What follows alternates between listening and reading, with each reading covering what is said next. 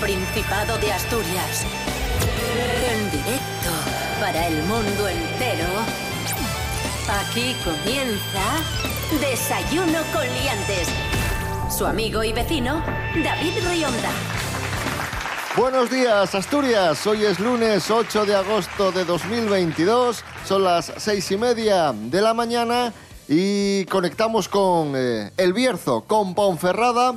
Allí está la cantante berciana Natalí García. Buenos días, Natalí. Hola, hola, buenos días. ¿Cómo estáis? Rubén Morillo, buenos días. Buenos días, David Rigonda. Buenos días, Natalí García. Buenos días a todos días. y todas. Es un cantamañanas. En cuanto al tiempo, ¿qué temperatura nos espera? Pues la Agencia Estatal de Meteorología pinta en el mapa de hoy eh, sol y nubes, eh, pero vamos, que no va a llover, las nubes son de estas blanquinas, sin riesgo de lluvia y temperaturas bastante agradables, porque las máximas van a ser calurosas de en torno a los 30 grados y las mínimas no van a bajar de los 15. El problema, como siempre, en verano que tenemos aquí, pues es la sensación térmica que es superior. Vamos a rondar incluso los 32 grados en zonas de costa por aquello de la humedad. ¿Por qué? Porque la humedad va a estar en torno al 95% en la zona de costa y en torno al 70% en las zonas de interior. Así que un día bastante caluroso, muy agradable. Desayuno con liantes, ay, lere, lere, lere. Desayuno con liantes, ay, lere. Desayuno con liantes, ay. Desayuno con liantes,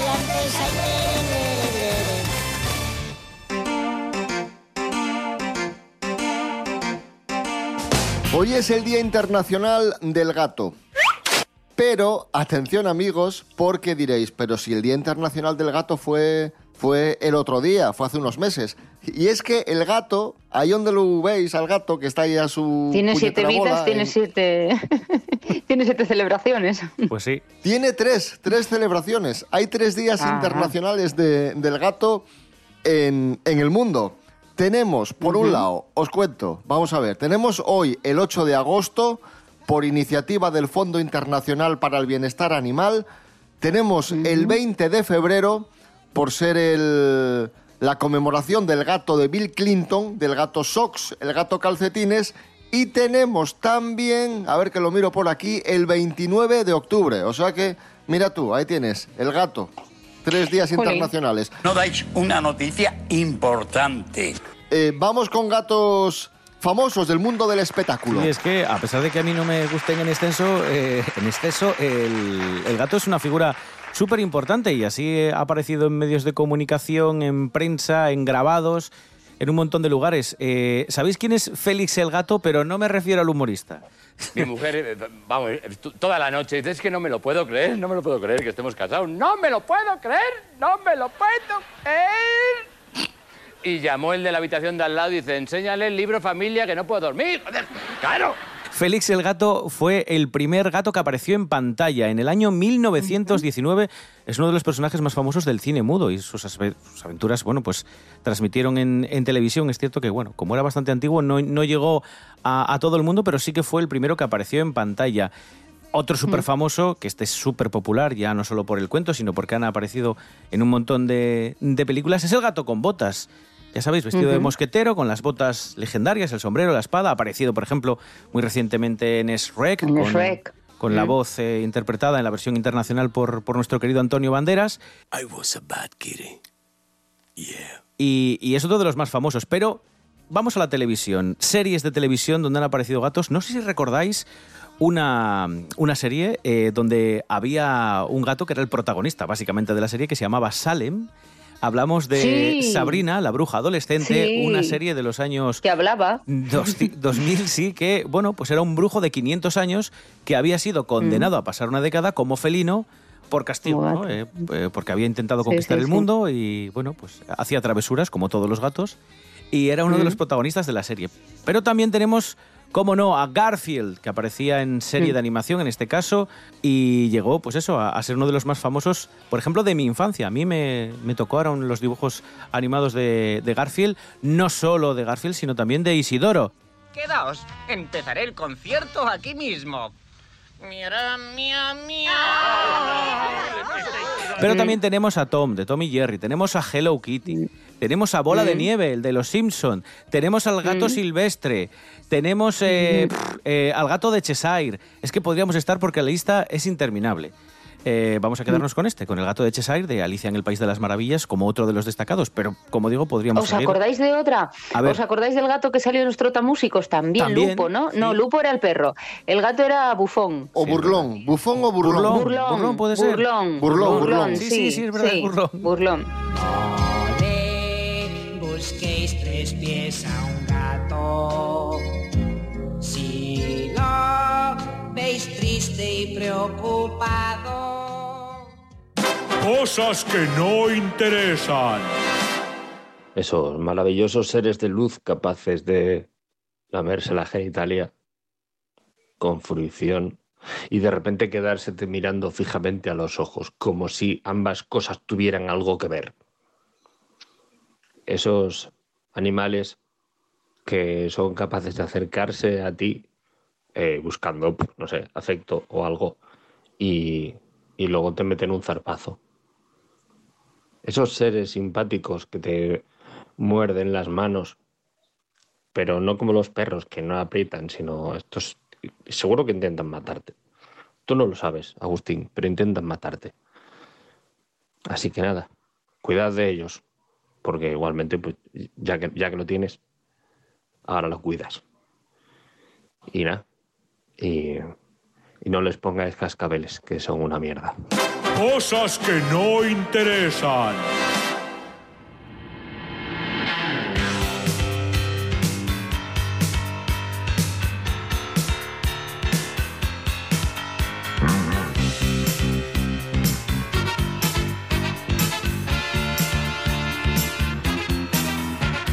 Seguimos en Desayuno con Liantes en RPA, la radio autonómica de Asturias. Hoy es lunes 8 de agosto de 2022.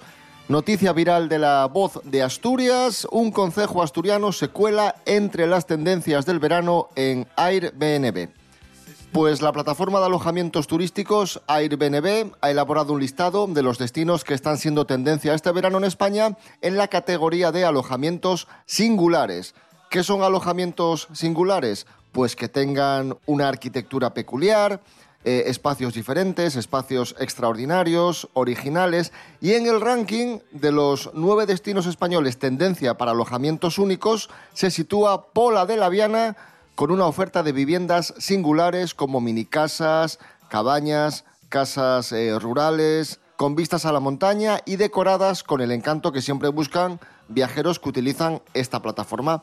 Viajeros que buscan algo más, una casa diferente, quizá muy chiquitina, con una decoración especial, un poco más apartada, pues en Pola de la Viana tenéis un montón de ofertas en esta plataforma, en Airbnb. Porque muy a gusto solo, sin que nadie me toque los cojones. Yo creo que la gente buscaba, además de que estuviese apartada en un sitio no tan turístico como el de las grandes ciudades, donde están los, los hoteles, se buscaba también el precio. Es cierto que Airbnb en un principio, cuando no lo utilizaba mucha gente, bueno, pues encontrabas bastantes, bastantes chollos, ¿no? Porque podías eh, tirarte una semana por quizás lo que te costaba una noche o dos de hotel. Pero es cierto que como la gente no, no es estúpida y ya conoce lo que es Airbnb y que te puedes ahorrar un dinero, hay algunos, algunos gu- ¿cómo se llaman? Los, los que te dan cobijo, pues no lo sé, los propietarios de las casas. Que- los propietarios de las casas ¿Cómo? se han subido a la parra y hay precios de Airbnb que prácticamente te sale más barato volverte al hotel si es que tienes sitio, que esa es otra, que, que los hoteles suelen estar llenos y tienes que utilizar como alternativa Airbnb. Y me parece estupendo que elijan Claro, Pola de la Viana porque es una gran desconocida, pero ahí desde Pola de la Viana al, al cielo, ¿eh? porque ya estás en la parte alta del Principado, en una zona, como digo, no muy conocida y muy chula. Te alojarías con un gato. Y- y- igual con tu padre, eh, me, me alojo. ¿eh? Voy con tu padre y con el gatín, Empiezo a notar tensiones. Empiezo a notar tensiones, mozos. Se vuelve malo.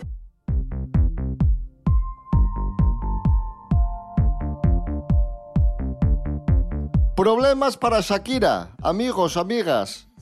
Shakira, vaya racha que lleva la prove. ¿Cómo canta Shakira, Natalie? qué malos somos, qué malos somos. Cuéntame Pues entre más, David. Piqué- entre Piqué, que ya sabéis lo que le pasó, que Piqué anduvo ahí zascandileando con Piqué otras. picó. Piqué Picó picó. por otros lados. Y Shakira, que parece que el tema de pagar Hacienda tampoco lo lleva muy bien, ahora se enfrenta a más problemas. Ay, Dios mío. María Álvarez, Meritrendi, buenos días. ¿Qué pasa, liantes? ¿Cómo estáis? A pesar de que la Fiscalía le habría ofrecido a la cantante una pena mínima de prisión y sustituir esta por el pago de una multa, ella lo ha rechazado. Sí, sí, lo ha rechazado. Ahora se descubre que tras rechazar la propuesta, el Ministerio Público ha presentado un escrito de acusación en el que plantea esta pena de prisión por no tributar 14,5 millones de euros. Exactamente, piden para ella 8 años y 2 meses de prisión por los seis delitos que supuestamente habría cometido aunque, eso sí, también os lo tengo que decir, hay pocos que crean que la cantante colombiana pueda estar entre rejas, ¿eh? Fue en el año 2018 cuando Shakira hizo un pago con el dinero que le solicitaba el fisco. Pero, pero, esta batalla no parece estar cerca de terminar. Y es que hay varias acusaciones contra ella. La de la Fiscalía, la de la Abogacía del Estado, que representa los intereses de la agencia tributaria, y la de la Generalitat, pues los impuestos defraudados fueron el IRPF, pero también el de patrimonio que gestiona el gobierno catalán. Y ojo, porque no es el primer famoso al que la Hacienda pone contra las cuerdas por un motivo similar, ¿eh? Ejemplo de ello, pues se me viene rápidamente a la cabeza Leo Messi, Montserrat Caballé o también el futbolista Samuel Eto'o, entre otros muchos. Pues nada, chicos, que esa era la noticia, así son las cosas y así os las he contado. Venga, taloguín, chao, un beso. Mua, mua, mua. Gracias, María Álvarez. Y como hablábamos de Shakira, vamos a escuchar a. Shakira, no, Shakira no, venga. A Víctor Manuel. Bien. Y una de las mejores canciones de Víctor Manuel, Quiero abrazarte tanto. Maravilloso.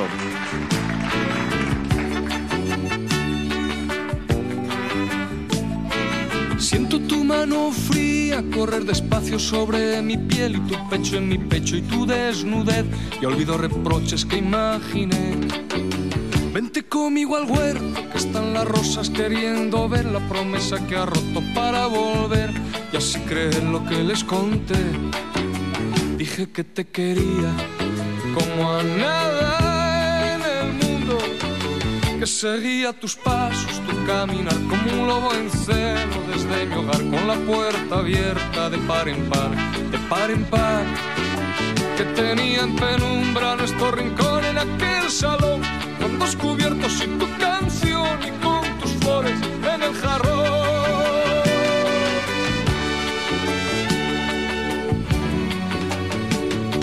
Siento tu mano tibia que palma a palmo besa mi piel y tus brazos me enredan hoy como ayer. En este nuevo día vuelvo a creer.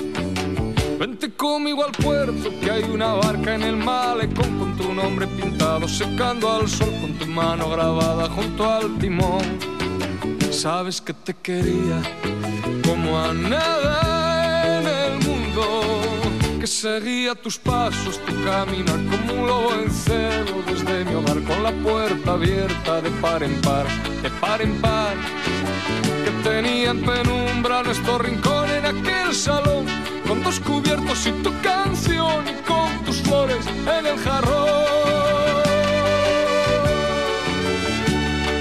Seguimos en Desayuno Coliantes en RPA, la radio del Principado de Asturias, en este lunes 8 de agosto de 2022. Vaya bloque que tenemos ahora de sucesos. Madre mía. Vamos a empezar con el caso Luis Lorenzo y las novedades que tenemos. Eh, a ver, antecedentes, muy rápido, ya sabéis de qué va la cosa seguramente. Una señora de Grao se la lleva a su sobrina a Madrid. La sobrina está saliendo con un actor llamado Luis Lorenzo. La señora muere en extrañas circunstancias y todo parece indicar que, que fueron eh, la sobrina y el novio las que acabaron con la vida de esta señora para quedarse con su dinero. Natalie García, ¿qué novedades tenemos? Cuéntame. Madre mía, pues bueno, dos meses después de que este actor, Luis Lorenzo, y su mujer, Arancha Palomino, fueran detenidos por envenenamiento de Isabel Suárez, que era la tía de ella, pues una nueva ampliación de investigaciones apunta a que se puede considerar prácticamente sin duda alguna que, que se trata de un asesinato. Además, bueno, pues se suma, según averiguaciones, que el actor se pudo hacer pasar por abogado para retirar el dinero de la tía en, un banco. Y bueno, la fallecida contaba con 60.000 euros en una cuenta corriente y 72.000 euros en imposiciones a plazo fijo. Y luego, aparte, bueno, una vivienda en grado y, y siete parcelas rústicas también en Asturias. O sea que, bueno, hay que ser, en fin, hay que ser, en fin. Vaya. En fin. De hecho, cuando pues. este caso salió a, a la luz pública, eh, ya estaba bastante avanzada la investigación. Este tipo de cosas aparecen así, cuando ya prácticamente no se tiene ningún tipo de, bueno, de, de duda, ¿no? Eh, hay que decir que la, la policía y la Guardia Civil llevaba investigando muchísimo tiempo, tanto como meses, y había recabado muchísima información, muchísimos testimonios de testigos que, bueno, podían eh, dar y aportar un poco más de luz al, al caso. No sé, eh, a, a ver cómo se resuelve, pero sigue teniendo la misma mala, pin- la Sí, misma la mala pinta, pinta, que sí. tenía al principio. Y mala pinta tiene también el caso Mario Biondo, el marido de Raquel Sánchez Silva, la presentadora de televisión. Hace unos años, este cámara italiano eh, apareció muerto en su casa, colgado de una estantería. Se habló en un principio de que había muerto practicando un juego sexual, también se había dicho que había fallecido a causa de una sobredosis, pero todas estas explicaciones no tenían demasiado sentido para la madre de, Mario Biondo, eh, que ha estado luchando los últimos tiempos, pidió una segunda autopsia, pidió que reabriesen el caso, etcétera, etcétera, y parece que la justicia italiana ha dado la razón a, Santina, a Santina Biondo, la, la madre de Mario, y eh, la justicia asegura que Mario Biondo murió asesinado. No saben quién le mató, no saben la causa, no saben el motivo, pero eh, al menos eh, la justicia lo tiene claro. Mario Biondo murió asesinado. Santina no se queda ahí parada y ha dicho que va a seguir luchando, que va a seguir eh, peleando y apunta directamente a las contradicciones de la esposa de, de Mario Biondo, de Raquel Sánchez Silva, que en el juicio pues incurrió en numerosas contradicciones, en explicaciones que no tenían demasiado eh, sentido, negando que conocía a ciertas personas, que realmente sí conocía, lo cual da una- un giro al caso y lo vuelve, lo torna aún más misterioso. Además, eh, con fotografías de por medio que salieron a los medios de comunicación extrañísimas en las que la versión oficial no se sustentaba por ningún sitio porque la posición en la que había aparecido en teoría el cuerpo pues no soportaba Es lo que se había muy- dicho. Era todo muy, es que era muy, muy curioso raro. porque aparecía. Mario Biondo, aparecía eh, ahorcado en, una, en un mueble con estanterías. Evidentemente, si Mario Biondo, pongamos, pesaba unos 90 kilos, una estantería no soporta el peso de, lo- de esos 90 kilos. Es prácticamente imposible ahorcarte de una, de una estantería de Con, casa. con eso. Y seguimos en Desayuno Coliantes en RPA, la radio autonómica, en este lunes 8 de agosto de 2022. Vamos con más muertes extrañas. Vaya bloque que llevamos. Y es que hoy sería el cumpleaños de Miguel Blesa, el financiero español, que también falleció en extrañas circunstancias. La versión oficial es que se suicidó, pero Rubén Morillo tampoco está muy claro. No, no está muy claro porque la muerte de Miguel Blesa se sumó en su momento a una lista de, de muertes muy, muy extrañas, todas relacionadas con diferentes casos de corrupción en nuestro país. Ya sabéis que este señor, Miguel Blesa, era el expresidente de Caja Madrid, tenía una condena en firme por las tarjetas Black, eh, se encontraba en libertad sin fianza, así lo, había querido un juez, y un buen día estaba pasando unos... eh, unos días de, bueno, pues en, en una de las fincas que, tenía la familia, en Villanueva del Rey. Bueno, apareció sin, sin equipaje y una madrugada eh, se levantó muy, muy temprano, desayunó y le dijo a la familia que se acababa de levantar que iba a cambiar el coche de sitio para que no le diera el sol. Bueno, después se escuchó un disparo, acudieron todos los familiares que estaban en esa finca de urgencia y vieron que bueno, pues Blesa estaba tendido en el, en el suelo ya. Pero Vamos con cosas raras. Ahora vamos Eh, con las a ver, cosas raras. Eh, se suicida con una escopeta, ¿no? Eso se, eso que eh, no es muy cómodo. Es a lo que vamos. En el archivo de la causa se confirma que la posición que, que defendía el Tribunal Superior de Justicia aseguraba que la muerte de Blesa respondía a una, a ver, autolesión por arma de fuego. Es decir, que se había disparado a sí mismo. El cañón, de una, el cañón de una escopeta mide varios centímetros, Eso es. entonces es imposible estirar el brazo lo suficiente como para llegar al gatillo, dar la vuelta a la escopeta y autodispararte. Claro, y mucha gente empezó a dudar, dice, uy, aquí hay algo raro porque a pesar de que tenga una condena de seis años, está en libertad eh, condicional, no se cree que le vayan a... a- vamos, no, no le espera un calvario, salvo porque pueda tener alguna multa, en fin, que, que no era todo tan negro como, como se le presentaba a este señor, como para tener que suicidarse. De hecho, empezaron a, a preguntar si, te- si tendría algún problema de depresión, si tuviera algún problema médico adicional, pero no, no, eh, dicen que probablemente la única explicación es que una mano negra, y aquí ya empieza la teoría de la conspiración, hubiese ejecutado a Miguel Blesa y también sembrando la duda eh, sobre otras muertes que se habían producido en, en aquellas épocas, como habíamos mencionado, la de Rita Barbera, que tampoco estaba muy clara, Leopoldo Gómez, eh, no sé, y, muchos otros que, como digo, pues estaban sobrevolando toda la causa de las tarjetas black y de los diferentes casos de corrupción, porque no era solo uno que hubo en nuestro país, ligados casi todos al Partido Popular.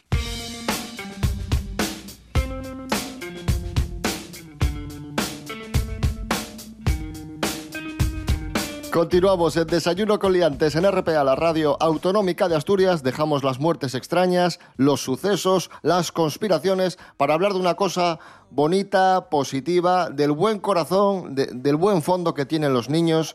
Un niño ha puesto en marcha una campaña viral para comprar unas gafas a un compañero del, del cole. Natalí, cuéntanos. Pues sí, Joaquín, un niño de nueve años, pues ha conseguido dar la vuelta al mundo y hacer viral eh, un mensaje desde Argentina, que es bueno, pues una gran iniciativa solidaria, que es conseguir dinero para comprarle unas gafas nuevas a su compañero de clase Josué, ya que pues su familia mm, no pueden hacer frente a este gasto y tenía que el pobre acudir a clase con las gafas rotas.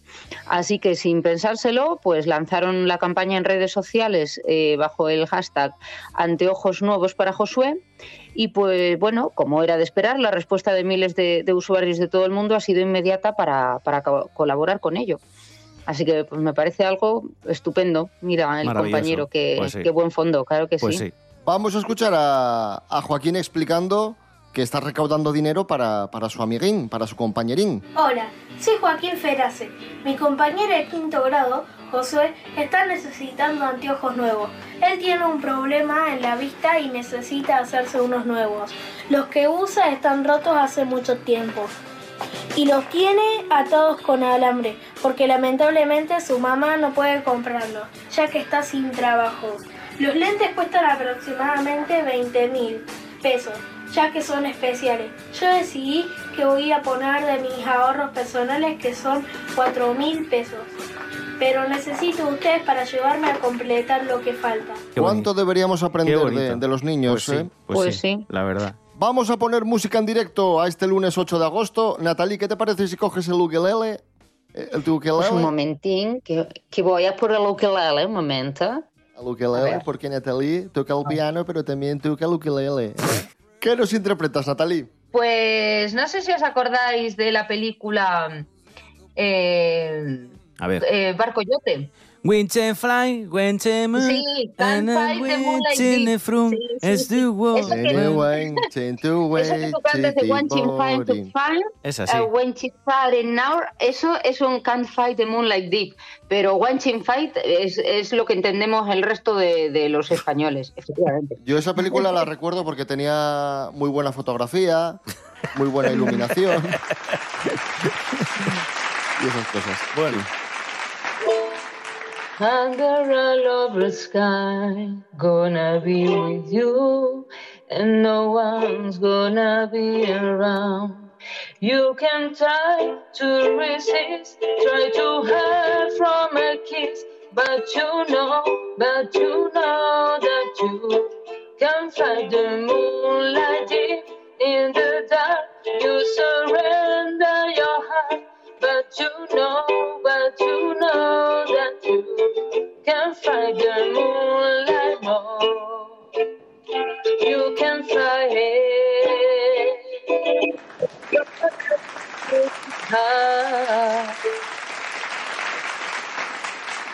RPA es la autonómica, la tuya, la nuestra y la de Pachi Poncela y su equipo. Actualidad, entretenimiento y cultura con sello propio. En RPA, la radio es mía, con Pachi Poncela. Una radio mía sobre personajes históricos odiosos. Como se ha ido Donald Trump, pues oye, es el momento De lunes de- a viernes, a las 10 de la mañana, aquí, en RPA. RPA, Radio del Principado de Asturias. En Mieres, 103.2. Desayuno con liantes. Desayuno.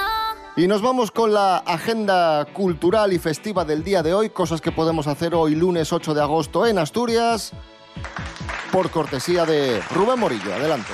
Vamos allá, eh, estamos en agosto, estamos en la época de las fiestas, de los eventos. Vamos a comenzar en Avilés. Tenemos una exposición súper chula, se titula Al Sol, la exposición de Carmen Peláez que se puede visitar en el Palacio de Valdecarzana.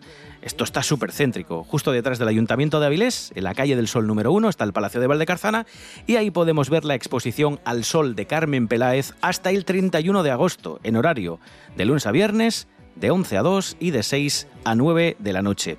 No nos movemos de Avilés, han iniciado ya los preparativos para las fiestas de San Agustín. Este mismo fin de semana se inauguró ya la fiesta de la cerveza, el Festival de la Cerveza, que hoy lunes 8 de agosto también, también desde las 6 de la tarde, pues allí estarán todos los expositores ofreciéndonos cervezas de todos los lugares del mundo. Y por cierto, además con música hoy en directo de The Classic Rock Band. Saltamos a Gijón, que por cierto tiene muchísimos eventos estos días, puesto que están a las puertas de la Semana Grande de las fiestas de, Begoña. Vamos a irnos en primer lugar hasta la calle Capua número 6. Allí está el Dilema Indie Club, un local que tiene programado para hoy, después del concierto que se va a dar en la Plaza de España, del que os hablaré enseguida, a eso de las 12 de la noche, como digo, Dilema Indie Club, tendremos la sesión como after party de Mediocre DJ, ¿vale? Para bailar hasta altas horas de la madrugada. Por cierto, otra cosa, en Gijón también desde este fin de semana se está celebrando uno de los eventos más clásicos de Asturias, la Feria Internacional de Muestras de Asturias, la FIDMA. Hasta el 21 de agosto podemos darnos una vuelta y como siempre comer el bocadillo de calamares, visitar las autocaravanas, ver si nos podemos eh, comprar un coche con algo de descuento y recibir sobre todo publicidad de muchos de los expositores. Pero una cita, como siempre, obligada aquí en el Principado, Feria Internacional de Muestras de Asturias, hasta el 21 de agosto, otra de las cosas que podemos hacer en el día de hoy. Y antes os mencionaba que iba a haber una sesión en el Dilema Indie Club después del concierto de la Plaza eh, del Ayuntamiento de la Plaza Mayor de Gijón. Y es que hoy, lunes 8 de agosto, a las 9 de la noche, tenemos dentro de los conciertos de la Semana Grande de Gijón a los chicos de Lala Love You, una banda de parla que ofrece canciones muy optimistas, ¿vale? Mm, maravilloso para, para pasar un buen rato. Así que si os parece, con ellos nos quedamos. Venía a decirte que bailaras a mi lado, que esta noche estás tan guapa, yo estoy más guapo callado. Lo siento. Pues ahí están precisamente los chicos de Lala Love You. El fin del mundo es la canción con la que nos despedimos. Regresamos mañana a las seis y media de la mañana. Rubén Morillo. David Rionda. Hasta mañana. Hasta mañana. Natalie García, un besín muy grande. Otro vecino y muchas gracias por, por poder estar aquí disfrutando otro ratín con vosotros.